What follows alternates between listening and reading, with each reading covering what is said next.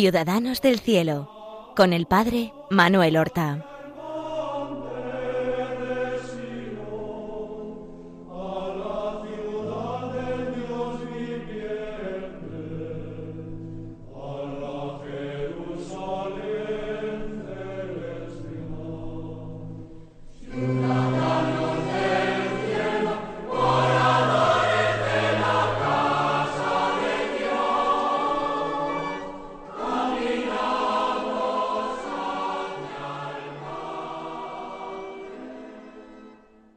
Muy buenos días, queridos oyentes de Radio María, que seguís cada semana este programa Ciudadanos del Cielo, porque queréis conocer mejor a estos hermanos nuestros que nos precedieron en el camino de la fe en la Iglesia Católica, nuestros hermanos los santos, los verdaderos ciudadanos del cielo, Bienvenidos a esta nueva emisión. La semana pasada nosotros dábamos comienzo a la vida y a las virtudes de el santo de todo el mundo, San Antonio de Padua, del que empezamos diciendo que ni era Antonio de nombre, ni nació en Padua, sino que era Fernando de Lisboa. En Portugal se le sigue llamando Antonio de Lisboa, por el, nombre que tuvo ya en la vida religiosa franciscana. Habíamos dicho que nace en una eh, fecha incierta, la tradicional es 1195 y algunos la adelantan unos cuantos años. Lo cierto es que en el año 1210 ingresa en el monasterio de San Vicente de Fora, es decir, de San Vicente de las afueras, porque estaba situado en las afueras de la ciudad de Lisboa.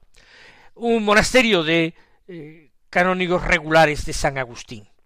Monjes, verdaderamente monjes y religiosos. Y ahí él hace todas las etapas de la formación religiosa, el posturantado, el noviciado, hace su profesión, profesión religiosa, realiza estudios, finalmente se ordena sacerdote, de nuevo en fecha incierta, y lleva una vida dedicado a la piedad, la oración y el estudio, el estudio sobre todo de las ciencias sagradas, de la espiritualidad y particularísimamente de la Sagrada Escritura, que fue siempre su gran amor y su gran pasión. Y si no fuera por la providencia divina, hubiera sido bien distinta su vida. Pero es que allí en Lisboa, donde vivían sus padres, donde tenía muchos amigos y conocidos, no en vano pertenecía a una familia noble y bien acomodada, tenía, podríamos decir incluso que sufría o padecía innumerables visitas de parientes, de amigos, y él no siente que en ese ambiente pueda realmente progresar en la vida, en la vida de oración, ni en la vida de estudio. Se siente demasiado distraído por las noticias que le van y le vienen, y la petición de su opinión, y que de eso su consejo y su opinión para cualquier cosa.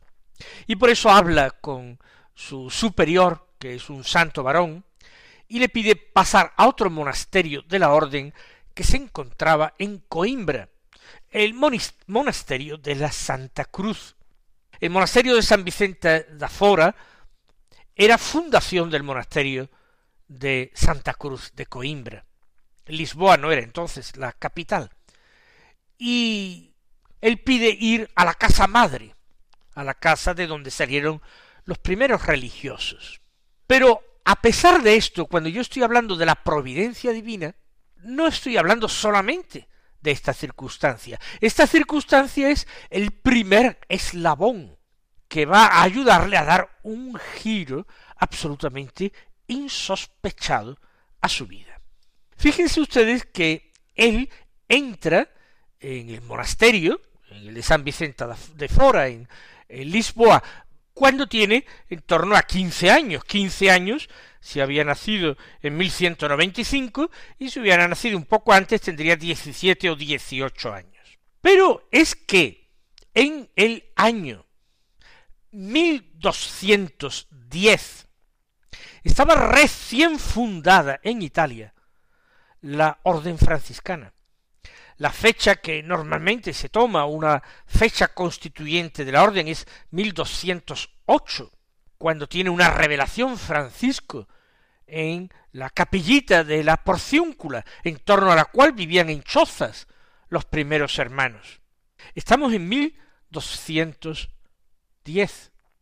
No se ha extendido todavía la orden. No es conocida en Portugal. ¿Cuándo? Él ingresa en el monasterio de San Agustín, en el de San Vicente de Fora, de los canónigos de San Agustín.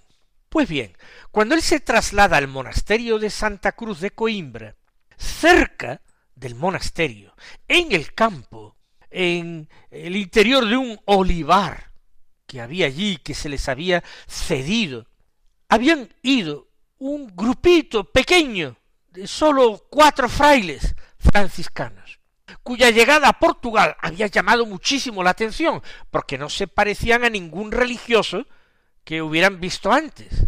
Eran verdaderos mendigos, muy desarrapados, pero con una piedad, un fervor, una devoción, una caridad entrañable, un amor a Dios, que, que, que sobrecogían, porque eran personas que trataban literalmente de copiar la vida de nuestro Señor Jesucristo.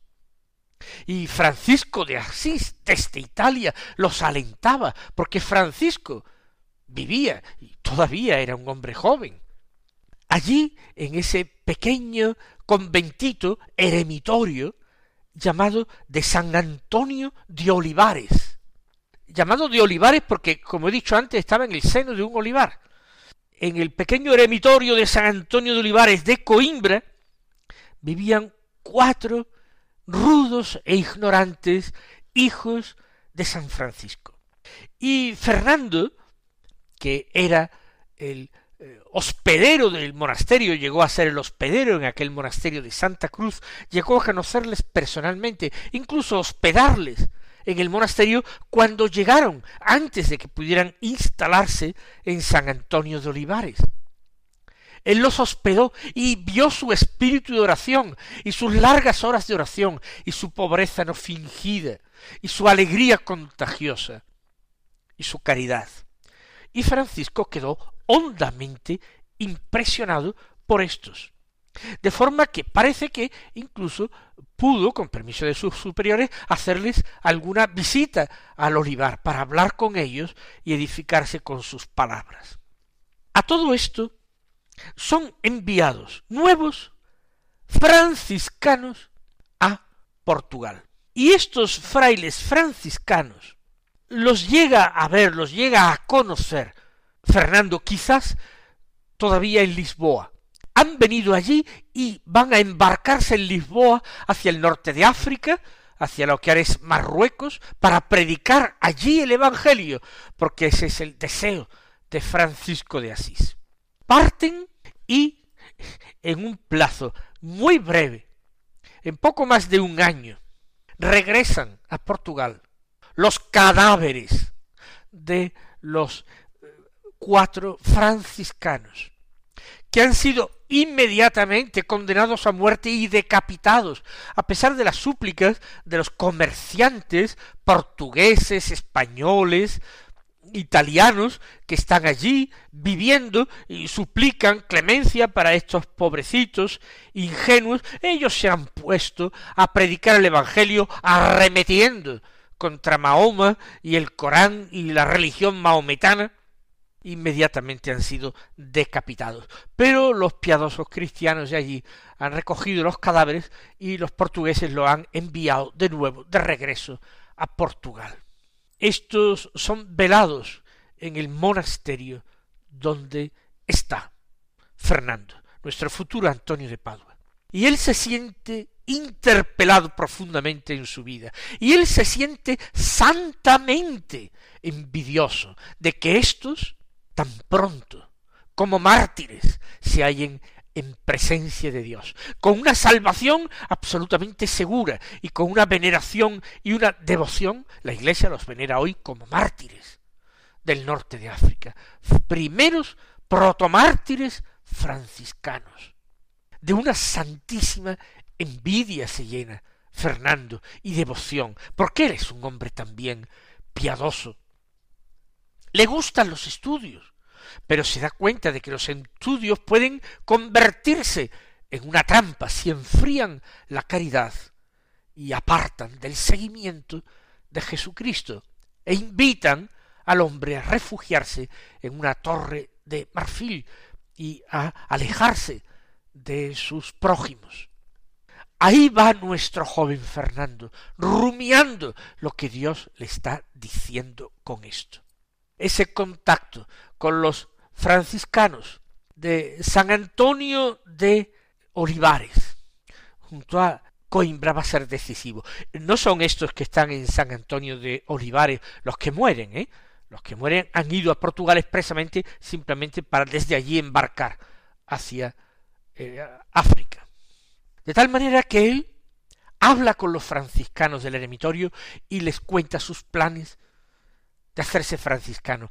Si quisieran admitirlo, los franciscanos se asombran, dudan. Un joven tan culto de la nobleza, que ya es religioso, ojo, que ya es religioso de otra orden. Le darán permiso, le dicen que por supuesto tiene que tener todos los permisos canónicos para cambiar de orden y que los dejen marchar. Y Francisco, con esa santa libertad, pide a su superior de Coimbra el permiso para dejar el monasterio y marcharse con aquellos hermanos de San Antonio de Olivares. Por supuesto, el superior hizo muy bien, trató de eh, que recapacitara, trató de que abandonara esa idea. No quería perder a uno de los mejores monjes que tenía, del que se esperaban tantas cosas. Pero ve que la decisión del joven Fernando está bien tomada. Y ve también igualmente que es verdadera llamada de Dios. Y al final, pues él le da su bendición, su permiso para que deje el monasterio y él gestionaría ante, ante la iglesia y las autoridades eclesiásticas ese permiso. Solamente le pide que su marcha sea muy discreta y que no se quede a vivir allí en San Antonio de Olivares. ¿Por qué? Porque está muy cerca del monasterio y sería un tanto escandaloso de que él se quede a vivir al lado del monasterio donde ha sido monje. Así se lo aseguro Fernando. Y marcha al monasterio de San Antonio de Olivares, donde él eh, viste las pobres y desarrapadas ropas de hermano menor franciscano, recibe su capucha, y entonces los hermanos deciden enviarlo igualmente a África, porque lo que él quiere es predicar el Evangelio allí y morir mártir si se tercia. Para ello, para que viva en total anonimato y no trate de retenerlo la familia, pues le sugieren que cambie de nombre, que no sea eh, Fernando. Y entonces él dice, pues qué nombre de tomar, pues el de Antonio. ¿Por qué Antonio? Porque este es mi eremitorio, el eremitorio de San Antonio de Olivares. A partir aquí es donde yo me he hecho franciscano, donde he sido admitido. Por supuesto se llamaba San Antonio de Olivares por San Antonio el Grande o San Antonio el egipcio, el padre de los monjes de Occidente. Con esa nueva identidad, Fray Antonio, con esa nueva indumentaria, él parte a pie hacia Lisboa y desde allí logra embarcar junto con otro hermano que va de compañero suyo, se embarca para Marruecos. Ambos tienen ese fervor martirial. Morir allí mártires. Pero como ven, todo es providencia divina. El cambio del monasterio, el que cerca de este otro monasterio estuvieran los primeros eh, frailes franciscanos que pisaron Portugal, el que ahora embarcase hacia Marruecos, pero también el hecho de que nada más desembarcar incluso durante el viaje, ya vamos a decirle no Fernando, sino Antonio, enfermara. Enfermara gravemente y desembarcara en tierra africana enfermo con fuertes fiebres que le obligan a guardar cama. Es el año 1220 cuando él ha vestido el hábito franciscano. 1220 verano. Y ya a principio de noviembre desembarca en Marruecos. ¿Qué tiempo ha pasado?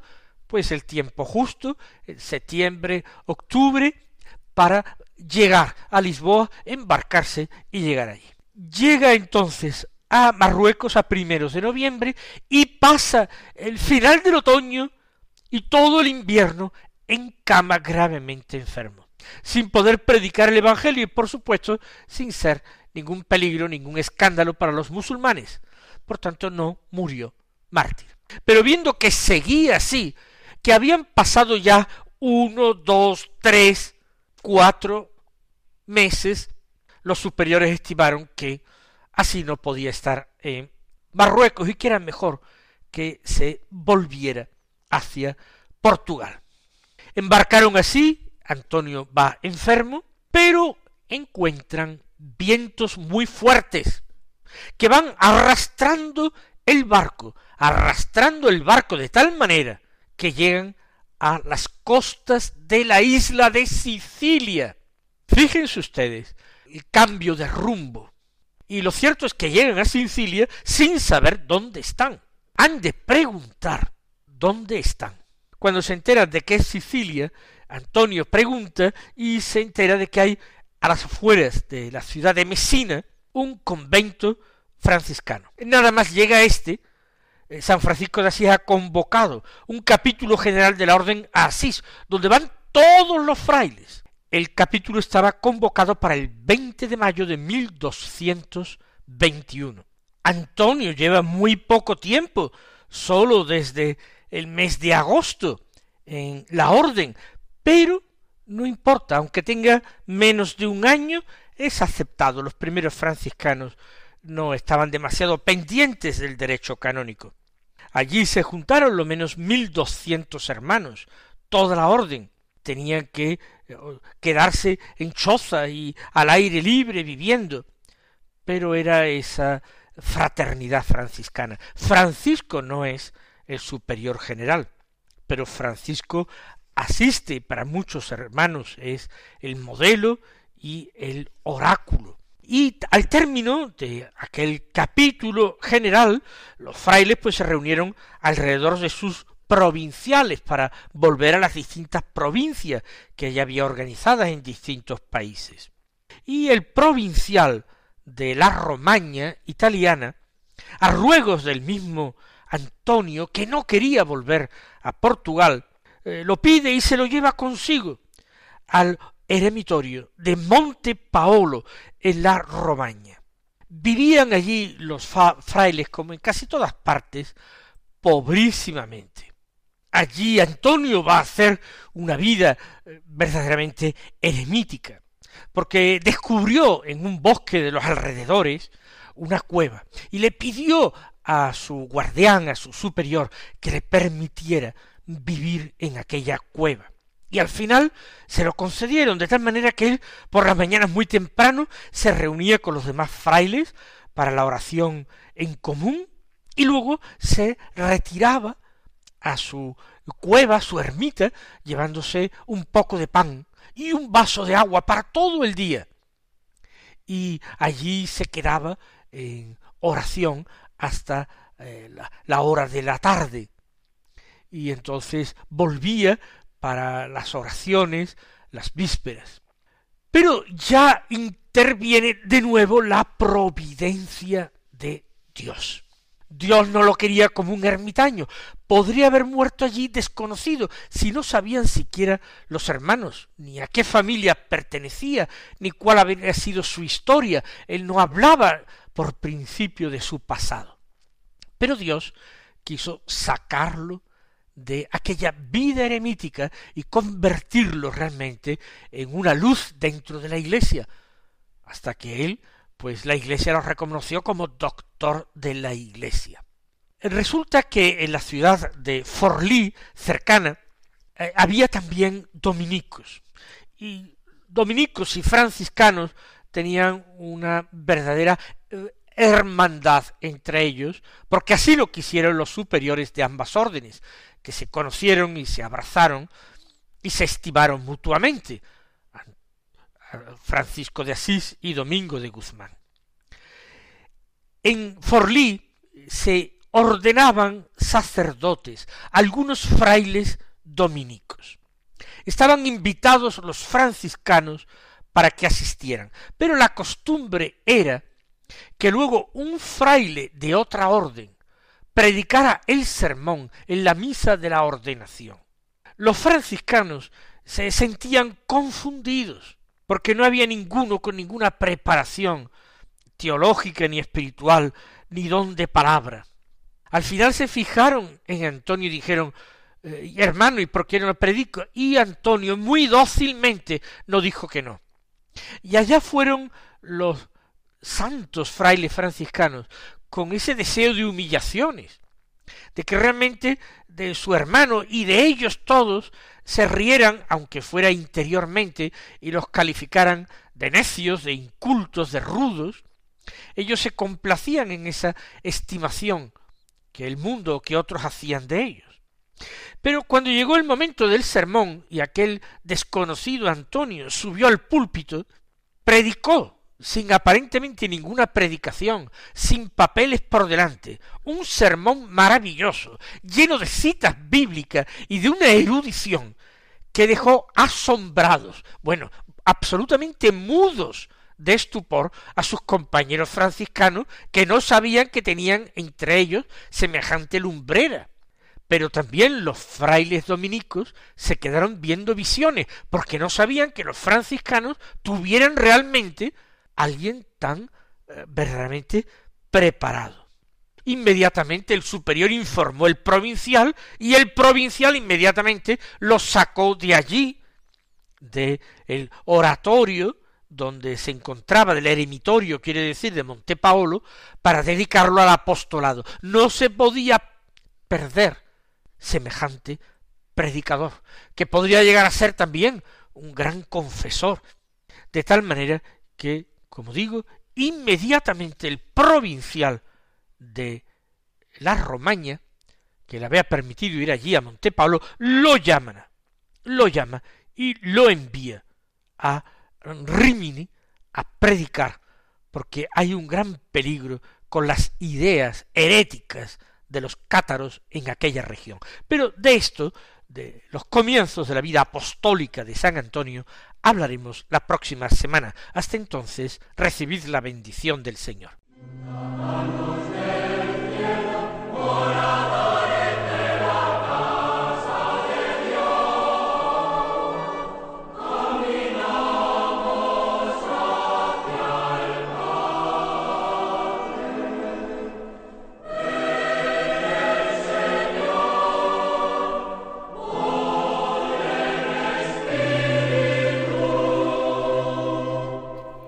Han escuchado en Radio María Ciudadanos del Cielo con el Padre Manuel Horta.